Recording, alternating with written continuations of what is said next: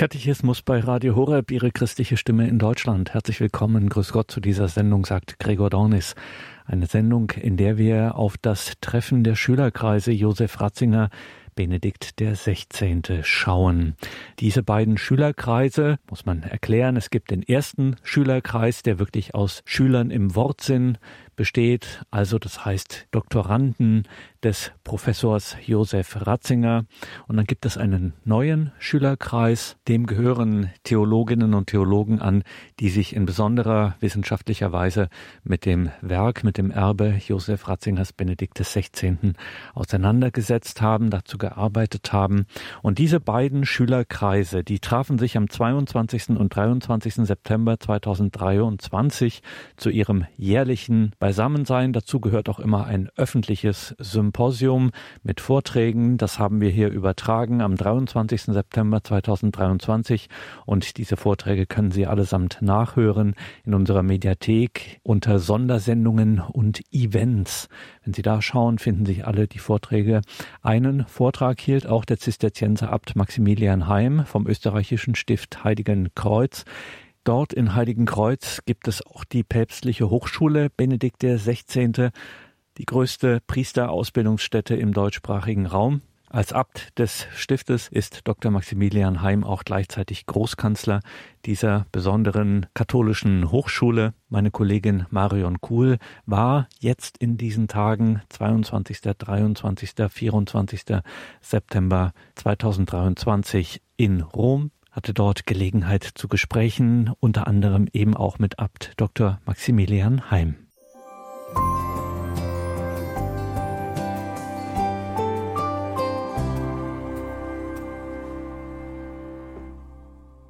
Grüß Gott und herzlich willkommen bei Radio Horeb und Radio Maria, sagt Ihnen Marion Kuhl. Wir sind mit einem Team von Radio Horeb hier in Rom vor Ort, um für Sie das fünfte öffentliche Symposium der Schülerkreise von Josef Ratzinger, Papst Benedikt dem 16. zu übertragen. Mitarbeiter der Wahrheit sein, das reiche Erbe von Papst Benedikt dem 16. in die Zukunft tragen. Rund um dieses Symposium herum haben wir die Möglichkeit, mit Schülern ins Gespräch zu kommen. Und ich freue mich, dass auch hier Abt Dr. Maximilian Heim vom Stift Heiligenkreuz bei Wien ist er hat seine Doktorarbeit über die Ekklesiologie, das heißt über die Lehre der Kirche bei Josef Kardinal Ratzinger geschrieben. Abt Maximilian Heim lehrte seit 2003 an bis zu seiner Wahl zum Abt vom Heiligen Kreuz im Jahr 2011 Fundamentaltheologie an der ordenseigenen Hochschule. Er gehört zum neuen Schülerkreis Josef Ratzinger, Papst Benedikt 16. und hat 2011 den Ratzinger Preis verliehen bekommen. Grüß Gott, Abt Maximilian. Es freut mich sehr, liebe Frau Kuhl, dass wir uns hier in Rom wieder treffen. Wir kennen uns ja von äh, Sendungen bei Radio Horeb. Ja, ich habe meine Dissertation über die Ekklesiologie, über die Lehre der Kirche bei Ratzinger geschrieben, und zwar äh, im Vergleich zu Lumen Gentium, also zu einem ganz wichtigen Text des Zweiten Vatikanums, nämlich der Kirchenkonstitution. Und mir war es immer wichtig, inwieweit hängen wirklich seine Texte, seine Theologie zusammen mit der vom Konzil und inwieweit vielleicht sogar hängt auch äh, eben sein Einfluss auf das Konzil äh, von seinen theologischen Arbeiten mit ab. Warum haben Sie dieses Thema denn ausgesucht? War das Ihre Idee oder hat Ihr Professor gesagt, das wäre mal ein Thema, was wir behandeln müssen oder wie kam das zustande? Ja, ich bin vielleicht noch ein äh, so ein spät 68er und irgendwie ging mir das immer am Wecker, dass man meinte, Ratzinger äh, hätte hier irgendwie einen biografischen Knick und er würde äh, im Konzil ganz anders reden, während des Konzils als Berater, als eben nachher dann als Kardinal und später auch als Papst. Und deshalb äh, habe ich mich intensiv sowohl mit den Texten des Konzils wie auch intensiv mit seiner Theologie und mit seinen Texten beschäftigt. Und äh, ich hatte damals das Glück, dass ich eigentlich eine gute Vorbereitung bekommen habe in, in Bochum an der Ruhr-Universität durch den jetzt jüngst verstorbenen äh, Professor ähm, Hermann Josef Pottmeier, der mich eigentlich auf den Geschmack gebracht hat und eigentlich die Konzilsrezeption äh, in den Mittelpunkt stellte. Aber diese Arbeit konnte ich dort leider nicht vollenden, weil ich zum Novizenmeister ernannt wurde und musste dann zurück nach Österreich. Und ähm, äh, ich musste dann einfach einen Neustart hinlegen, einige Jahre später. Und das habe ich dann bei Professor Körner in Graz gemacht. Diese Dissertation erschien auch 2004 im Buchhandel, die zweite Auflage im Frühjahr 2005 mit einem Vorwort von Kardinal Ratzinger beziehungsweise schon von Papst Benedikt kurz nach seiner Wahl. Wie kam es, dass er sogar ein Vorwort dazu geschrieben hat? Haben Sie ihn gefragt? Ja, es war vielleicht ein Verbot zunächst, weil nämlich mein Professor auch ganz zu Recht äh, mir gesagt hat, bitte kein Vorwort bei der ersten äh, Auflage und wir konnten gar nicht vermuten, dass es eine zweite Auflage gegeben hätte. Jetzt gibt es bereits auch schon eine dritte. Es war so, dass ähm, er halt die Angst hatte, dass man dann meint, das sei nicht wissenschaftlich oder das sei nicht kritisch geschrieben, sondern mehr eine Freundschaftsgabe. Und das war es wirklich nicht. Ich habe mit Ratzinger eigentlich erst intensiven Kontakt aufgenommen, als alle Prüfungen, äh, mein Rigorosum und alles vorbei war und auch die Arbeit angenommen und bewertet war.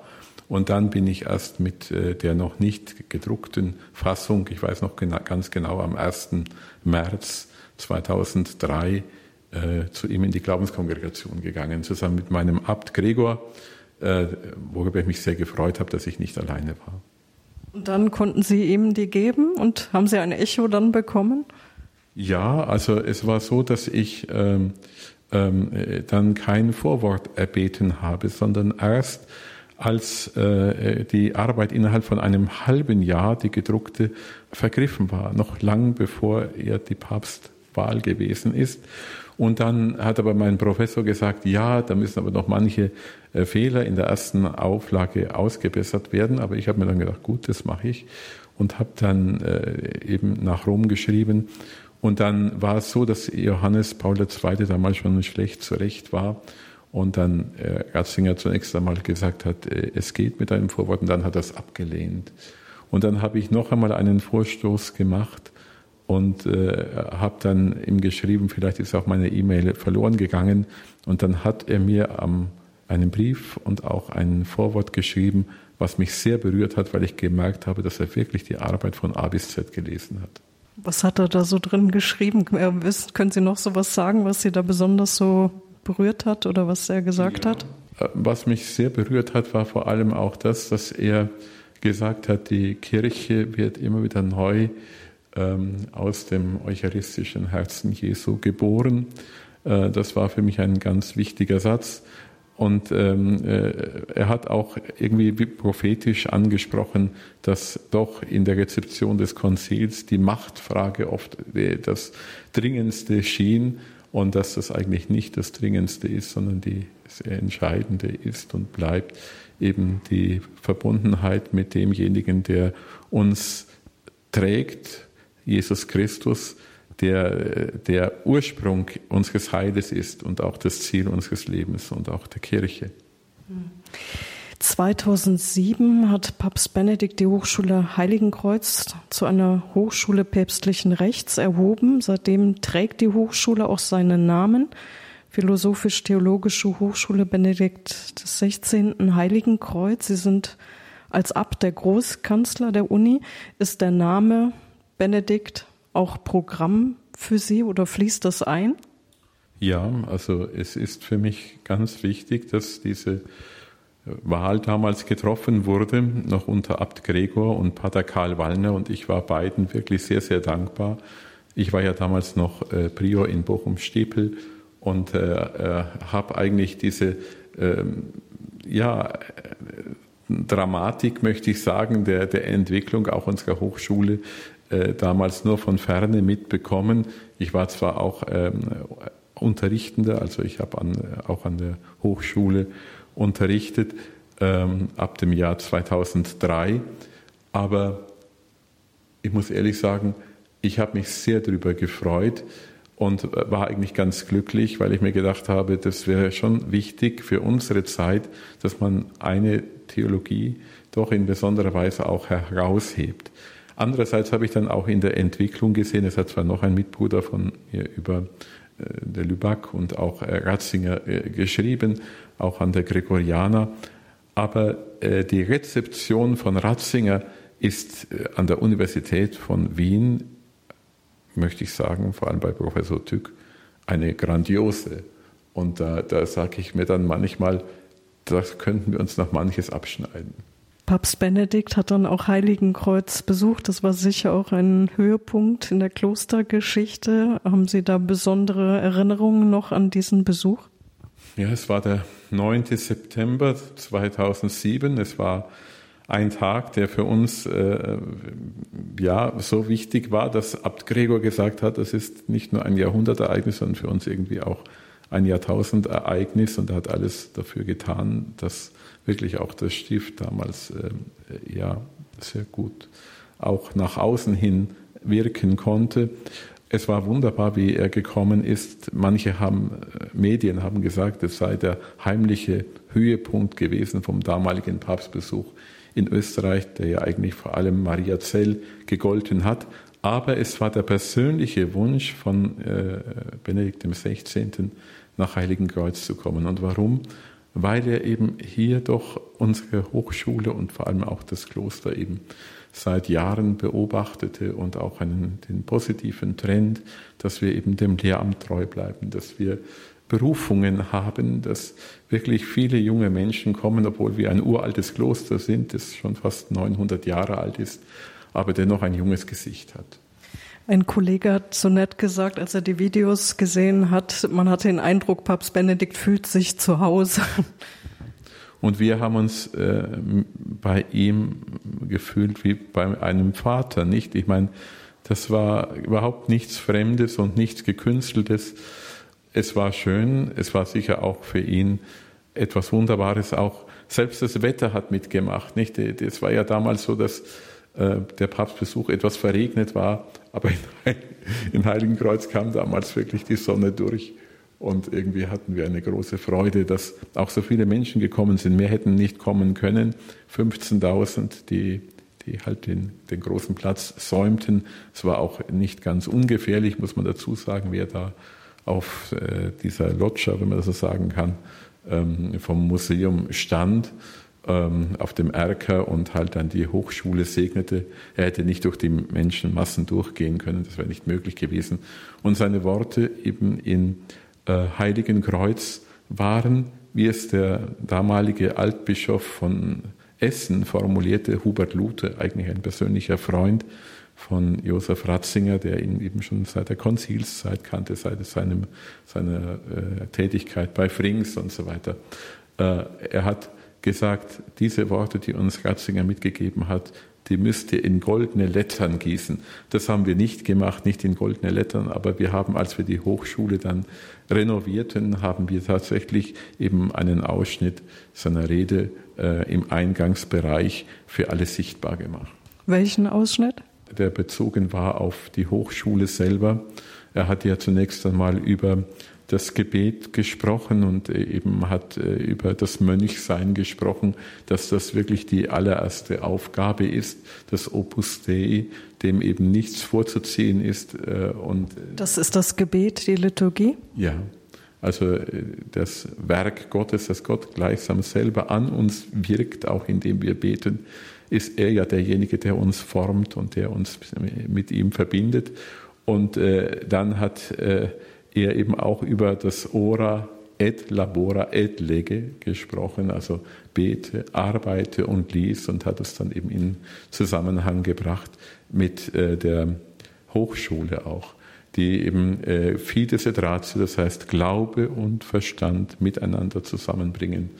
Und mir, für mich war es auch dann sehr bewegend, äh, am allerletzten Tag seiner, seiner Amtszeit war es ihm ein Herzensanliegen. Also wir haben das selber nicht betrieben. Da war ich damals ja schon Abt auch, ähm, dass er noch den Grundstein für den Ausbau der Hochschule segnet. Und das war wirklich für, für, für mich sehr, sehr, sehr bewegend. Und äh, wir hatten dann nach der letzten Generalaudienz hatte ich dann noch die Gelegenheit, ihm auch persönlich in der Privataudienz, wo auch einige Leute noch eben zu ihm persönlich kommen konnten, durfte ich ihm den Stein geben, den er gesegnet hat. Und das war natürlich schon ein Abschied, der einem sehr nahe ging. Wann war das? Das war im Jahr 2013, am letzten Tag seiner Amtszeit. Ich glaube, es war der 28. Februar oder so. Ah, die letzte Generalaudienz. Ah, okay. Die letzte Generalaudienz, ja. ja das, wie war das für Sie überhaupt? Diese, also ich war auch in Rom, für mich ja, war es ganz, also ganz. Pater, der Pater Karl und auch der, der Pater Anton äh, Lesser, der ja damals äh, Regens bei uns im, im Priesterseminar gewesen ist, die sind mitgegangen. Ich war ganz dankbar, da musste ich den Stein nicht alleine schleppen. Aber dann, ähm, äh, dann waren wir nebeneinander, auch im, im, bei der Generalaudienz ziemlich vorne auch. Und, äh, und dann bei der Privataudienz, aber durften die nicht mit.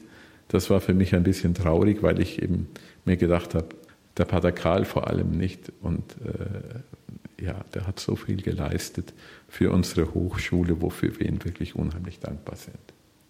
Er war ja jahrelang auch der Rektor der Hochschule. Also ungefähr 20 Jahre, glaube ich nicht. Und jetzt wirkt er ja segensreich bei Missio Österreich. Und das ist wirklich auch ja, eine, eine Mission. Er ist eben wirklich Professor, aber auch Zeuge Jesu Christi. Mhm. Sie haben 2011 den Ratzinger Preis verliehen bekommen durch Papst Benedikt, ein Preis, der zum ersten Mal vergeben wurde und auf die Doktorarbeit bezogen war. Das heißt, er hatte das schon gelesen, auch alles. Sie waren schon zum Abt geweiht. Gab es denn auch bei diesem Treffen keine Möglichkeit, privat zu sprechen? Ich war noch nicht zum Abt geweiht. Nein, ich wurde angerufen während meiner wenn man das so sagen kann, Weihe-Exerzitien für die Abtweihe. Und dann habe ich wirklich gedacht, also ich bin überhaupt nicht würdig. Ich bin äh, jetzt auch nicht mehr einer, der unterrichtet. Also ich habe mich nicht als Professor gefühlt und habe gedacht, wie soll ich dem nachkommen können?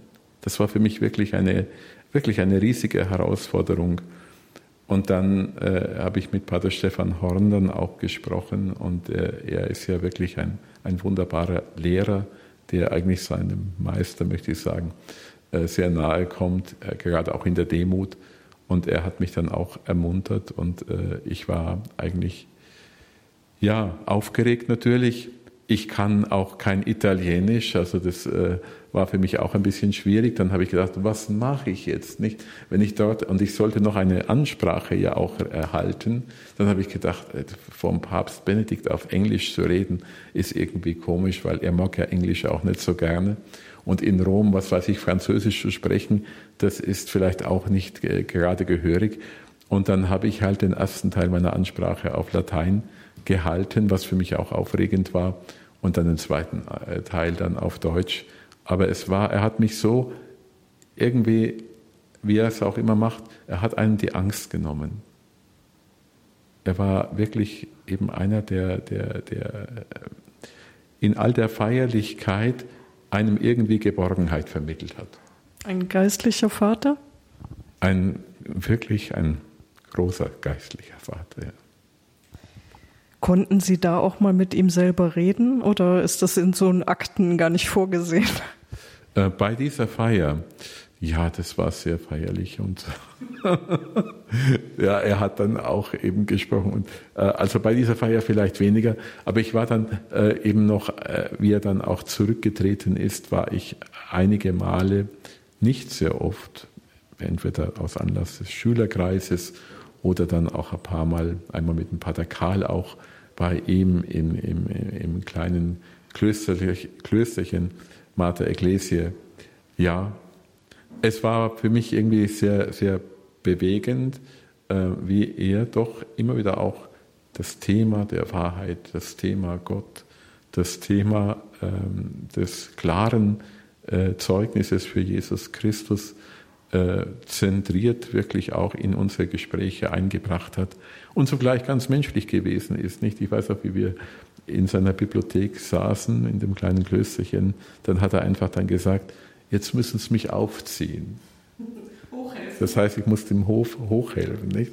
Und das hat er mit so einem Charme und mit einem Humor gesagt, äh, wo man eben spürte, er ist ein ganz einfacher Mensch, der zugleich eben doch eine große Würde ausstrahlt.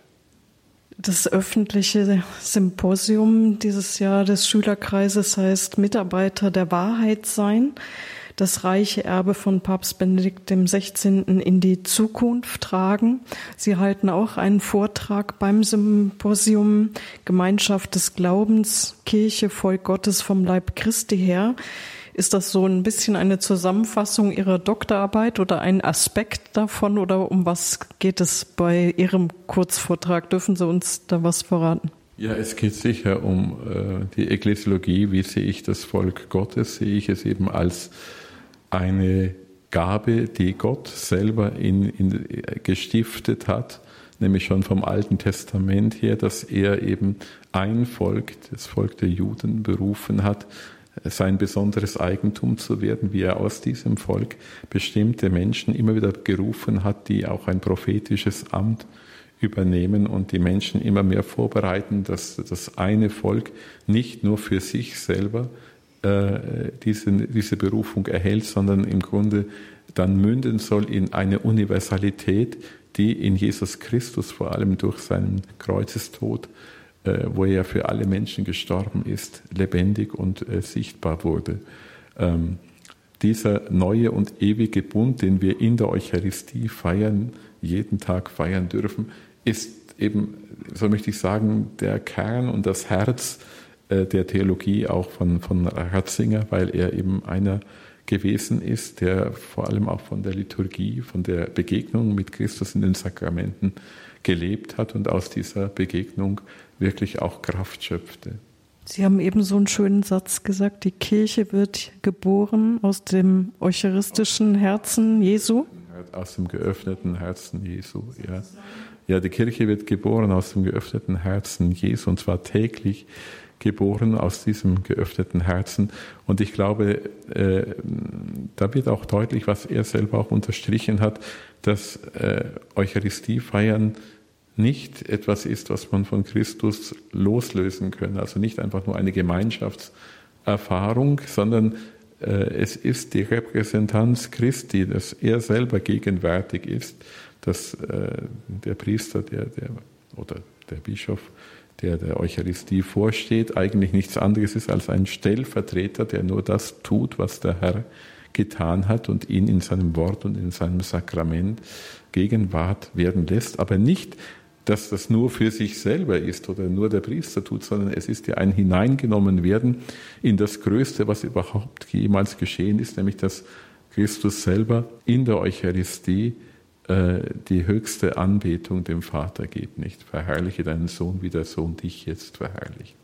Und dass er im Grunde schon ähm, eben, eben beim letzten Abendmahl diesen brutale, äh, dieses brutale Geschehen des Karfreitags umgewandelt hat in einen Akt der Liebe, einen verwandelnden Akt der Liebe, den er ja wirklich so äh, charakterisiert hat, dass das eben eine Transformation äh, für das ganze Universum werden soll. Nicht? Also dass wirklich äh, Christus die Mitte ist, die uns ja, vereint. Er sprach ja in Köln damals, wenn Sie sich erinnern, ähm, von einer Kernspaltung im Innersten des Seins.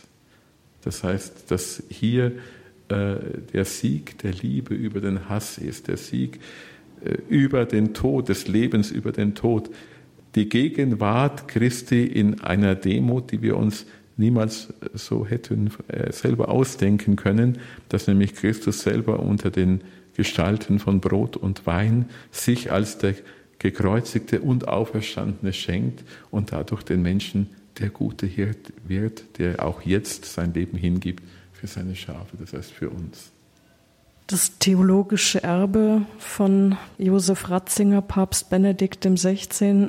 Was ist das große theologische Erbe für Sie? Da könnte man wahrscheinlich einen ganzen Vortrag halten, aber könnten Sie was sagen, was Sie so als das Große sehen bei ihm?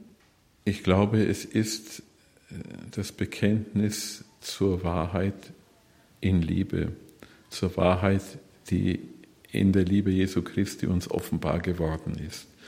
Und diese Liebe und diese Wahrheit sind keine Theorie, sind nicht irgendwie etwas, was äh, der Mensch selber vielleicht äh, oder Christus äh, sich hätte ausdenken können, sondern sie sind Tat geworden. Das heißt, sie sind das geworden, wo Gott selber derjenige ist, der der höchste Vollzieher dieses Aktes der Liebe ist, nämlich in seinem Sohn, in Jesus Christus, hat er uns die tiefste Demut, die tiefste Opferbereitschaft und zugleich aber auch die tiefste verwandelnde Liebe in der Weise geschenkt, dass eben selbst das, was Gott verneint, äh, in der Weise von ihm aufgenommen wird und getragen wird, dass derjenige, der sich zu ihm bekehrt, jederzeit seine Barmherzigkeit erfährt. Und ich glaube, das ist in unserer Zeit, die oft unbarmherzig ist, ungnädig, wo man überhaupt keine, keine innere Kraft mehr spürt, auch im Glauben und wo wir eine glaubensarme Zeit haben, so notwendig, dass wir wissen, dass Jesus nicht eine Gestalt der Vergangenheit ist, sondern dass er lebt und lebendig ist und auch heute noch die Menschen zur Heiligkeit führt, indem sie sein Licht in diese Welt hineintragen und widerspiegeln. Wann sind Sie das letzte Mal noch Papst Benedikt begegnet? Es war, glaube ich, im Jahr 2019, soviel ich weiß. Äh, und zwar war damals der Georg Genswein bei uns, also der Erzbischof, und hat äh, drei Mitbrüder geweiht. Und ich habe dann gesagt, also ihr müsst unbedingt dem, dem Papst und auch seinem Bruder, der hieß ja auch Georg nicht, ähm, und auch Georg Genswein war ja auch dort, den Primitzsegen bringen. Und da bin ich mit den Mitbrüdern mit dem Auto nach Rom gefahren und ich habe es nicht bereut. Pater Wolfgang war dann der, derjenige, der, glaube ich, der letzte von unseren Mitbrüdern war, der noch im, im Jahr seines Todes oder das Jahr zuvor, ich weiß nicht genau, äh, ihn noch besucht hat. Aber ich habe mich nie vorgedrängt. Ich habe gesagt, ich habe schon so viel geschenkt bekommen von ihm und durch ihn. Und mir war es immer wichtig, dass auch irgendwie die Brüder und diejenigen, die halt ihn gern besuchen, ähm, dass sie bei ihm sein können. Vielen Dank, Abt Maximilian. Möchten Sie zum Schluss noch etwas sagen? Ja, ich freue mich über dieses Symposium hier. Ich freue mich über Radio Horeb und ich freue mich über diese positiven Zeichen, die gerade auch doch die Medienarbeit gebracht hat.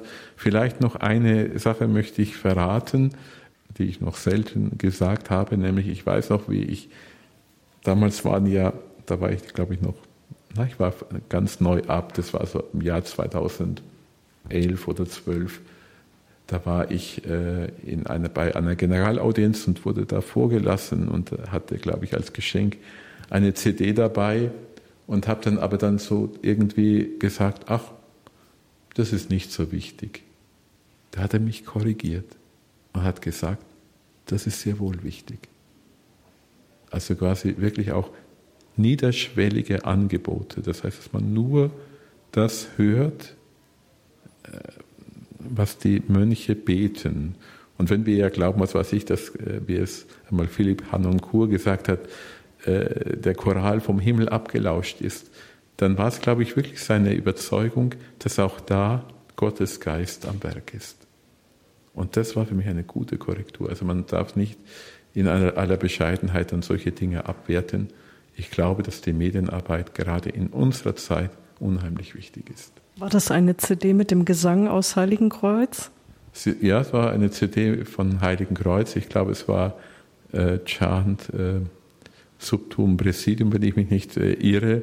Äh, also, wo auch Stiepel mit drin vorgekommen ist.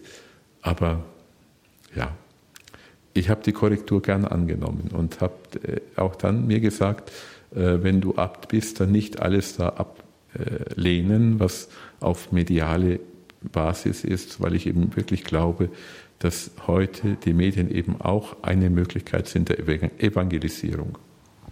Abt Maximilian Heim, vielen Dank für das Gespräch. Dürfen wir Sie am Schluss noch um den Segen bitten? Der Herr sei mit euch. Und mit deinem Geiste. Auf die Fürsprache der allerseligsten und makellosen Jungfrau und Gottesmutter Maria, auf die Fürsprache des heiligen Josefs, auf die Fürsprache der heiligen Apostel Petrus und Paulus, aller Engel und aller Heiligen segne und behüte euch und alle, die mit uns verbunden sind, auch über das Radio, der dreieinige Gott, der Vater und der Sohn und der Heilige Geist. Amen. Gelobt sei Jesus Christus in Ewigkeit. Amen. Kinderlieb. Uns allen deinen Segen gib. Amen.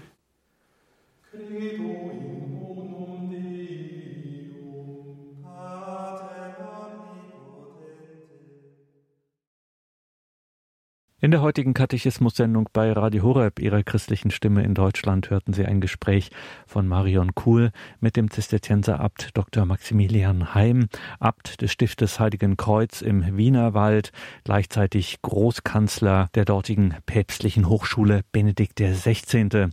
Abt Maximilian Heim gehört zum neuen Schülerkreis Josef Ratzinger Benedikt XVI. Er war auch der erste Ratzinger Preisträger und sowohl der neue Schülerkreis Josef Ratzinger Benedikt XVI.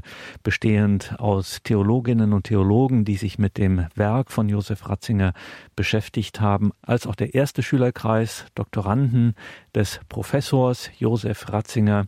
Diese beiden Schülerkreise treffen sich einmal im Jahr. In der Regel ist das immer im September. So war es auch 2023 am vergangenen Freitag und Samstag. Am 22. und 23. September haben sich die Schülerkreise in Rom getroffen. Es gab auch ein öffentliches Symposium, das sich mit dem Wappenspruch Erzbischof Ratzingers beschäftigt hat, nämlich Cooperatoris Veritatis, Mitarbeiter der Wahrheit. Wie lässt sich das reiche Erbe Josef Ratzingers Benedikt XVI. in die Zukunft tragen? Eine besondere Fragestellung natürlich in diesem Jahr 2023, das erste Jahr, wo sich die Schülerkreise Josef Ratzinger Benedikt XVI. nicht mehr zu Lebzeiten Josef Ratzingers Benedikts 16. treffen konnten und unter diesem Eindruck des Heimgangs Benedikts 16 über dessen Vermächtnis und vor allem über die Zukunft dieses unermesslichen Vermächtnisses nachgedacht haben. Liebe Hörerinnen und Hörer, es gibt im Podcast, in der Mediathek von Radio Horeb auf horeb.org gibt es eine Kategorie, die heißt Sondersendungen und Events. Sondersendungen und Events und da finden Sie alle Beiträge, sowohl diese Gespräche als natürlich auch die Vorträge des öffentlichen Symposiums bei diesem Treffen der Schülerkreise Josef Ratzinger Benedikt XVI. finden Sie alle alle sauber aufgelistet, können Sie alle nachhören und das ist auch wirklich eine Empfehlung, das zu machen.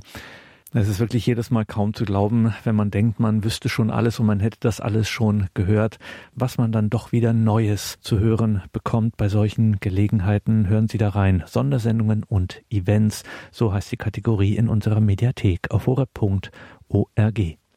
Hier folgt jetzt um 17.15 Uhr die Reihe zum Nachdenken. Bleiben Sie dran. Viel Freude hier im weiteren Programm. Danke, dass Sie durch Ihr Gebet, durch Ihr Opfer und durch Ihre Spende unsere Arbeit möglich machen.